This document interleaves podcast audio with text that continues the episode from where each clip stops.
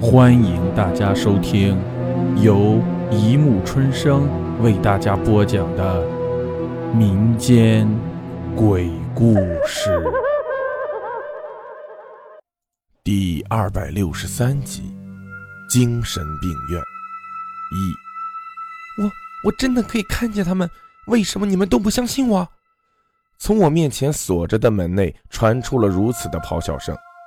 透过那扇不太干净的玻璃窗，我看见里面有一个穿着白色病服的女人，疯子一样的扯着自己的头发，似乎很是痛苦的咆哮着：“李医师不是个好东西，他的身旁有鬼呀，真的是有鬼跟着他呀！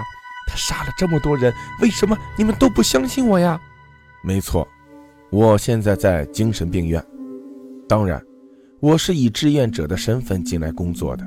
这坑爹的社长脑袋抽筋了是吧？居然把我的名字填在了精神病医院志愿者的名单上。当我接到电话的时候，天知道我多么想把社长痛扁一顿。算了，还是不要碎碎念了，浪费力气。这个房间里关着一个重度精神病患者，性别女，年龄二十三，症状是总说自己看得见鬼。知道这个的时候。我下意识地摸了摸自己的眼睛，心里一阵侥幸。还好我是个孤儿，还好没人管我，不然是不是我也该待在这里面了？至于他的名字，就只有一个床位号四十四号。据说他被送进来之后，家人就不管了，再也没有来过。又因为名字太平凡，久而久之就没人记得了。据说他在精神病院里住了已经有好多年了。现在我的工作就是每天给他送饭，并且还有和他谈心一边治疗。谈你妹子的心啊！跟个精神病患者谈心，不怕我也被搞出精神病来？我深吸了一口气，推着小车打开了四十四号房间的大门。在我进入四十四号房间的一瞬间，四十四号就扑了过来，带着浓烈的药味，疯狂地拽着我的衣袖，不断地拉扯着。那一双黑白分明的眼睛，不知道被他瞪大了多少倍。他声音颤抖着，一字一句地说：“小小心，李医师，小心啊！”我扯着嘴角，毫不犹豫地一脚踹在他身上，旋即四十四号被我踹到了床边。一个踉跄之下，他顿时就跌倒在了床上。这是护士长给我的权利，如果有病人动手动脚，我完全可以将其击昏。前提是不允许把病人打死。为什么你们都不相信我呀？我真的能够看见李医师后面跟着那么多鬼魂呀！他就是个恶魔，恶魔！他肯定是杀了那么多人，肯定是的。四十四号凄婉的尖叫着，一下子从床上蹦了起来，疯疯癫癫的朝我跑来。你快跑啊，快跑啊！他会杀了你的，他会杀了所有人的。李医师，李医师，他会杀了所有人的。当然。在他接触我之前，我就已经将饭菜摆好，溜出了四十四号房间，锁好门。我下意识地向上一看，顿时发现四十四号的脸贴在玻璃窗上，被挤压的脸看起来很是畸形。他痛苦地张着嘴，可以看出他在说：“快跑啊！”我一下子伸手捂住了脸，再这样下去，我也会被搞出神经衰弱的。叶秀。四十四号的饭菜送过去了吗？在我捂脸哀叹的时候，我听见从我身旁传来一个阴恻恻的声音，几乎是贴在我的耳边。我顿时蹦了起来，落在半米开外的地方，警觉地朝之前站在我身旁的人看去。该不会是哪个房间的病人跑出来了吧？但我看见的是一个身穿白大褂的青年，利落的短发，金丝边的眼镜。白净的面容，怎么看怎么是一个儒雅先生。怎么，吓着你了吗？他微微笑道，给人一种温暖的感觉。啊，对对，对不起，李医师。他就是四十四号说的那个杀人狂魔李医师。虽说刚刚在这里待两天，但我可听说了不少关于李医师的事情。著名某某医学院毕业的优才生，据说。当年他在学校里是著名的学霸，曾经有老师对他的评价是：李承染不考第一，比世界末日还要严重。但是不知道为什么，毕业之后的李成染，也就是李医师，却选择了我们市这个破破烂烂的、陈旧、恶心、令人厌恶的精神病治疗医院。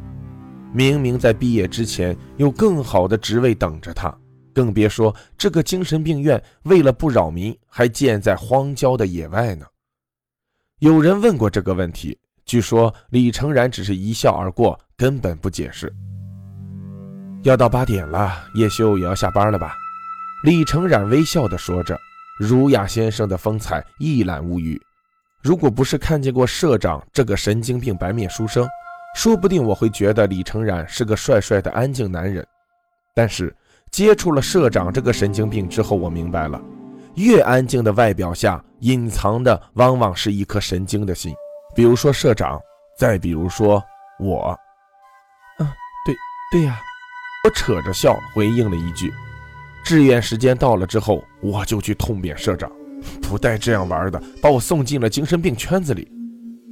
叶秀是住在市东街的，李成然脸上的笑容没有消失半分，反而更盛。嗯嗯，是是是啊，你你怎么知道？接下来的话还没有说出来，我就听见李成然笑道：“这样子的话，下了班我们一起走怎么样？”咚，虚空中似乎有一把锤子砸在了我的脑袋上，我愣了半晌，慢慢转身面对墙壁，用力的用头砸了墙面几下。然后又转过身来看了李成染一眼，再次向墙壁撞去。这一次，我撞到的却是李成染的手，软软的、微凉，像尸体的温度。李成染倒吸了一口冷气，嘴角有些小抽搐。再撞的话会很疼的，叶修。啊啊，对对对，对不起。我顿时感觉脸上一烫，我勒个去！李成然可是我们精神病院，我我在说我们最受女人欢迎的男人。据说连老大妈护士长都倾倒在了李成然的石榴裤下。又据说每年情人节，李成然收到的巧克力都堆成了一座山。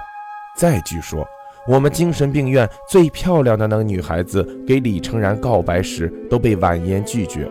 再再据说。李成然从来不邀请任何人一起走，他肯定是认错人了。对，没错，就是这样。我突然哈哈一笑，扯着嘴角说道：“李李医师，我我是叶疯子呀，你你是不是认错人了呀？”没有啊。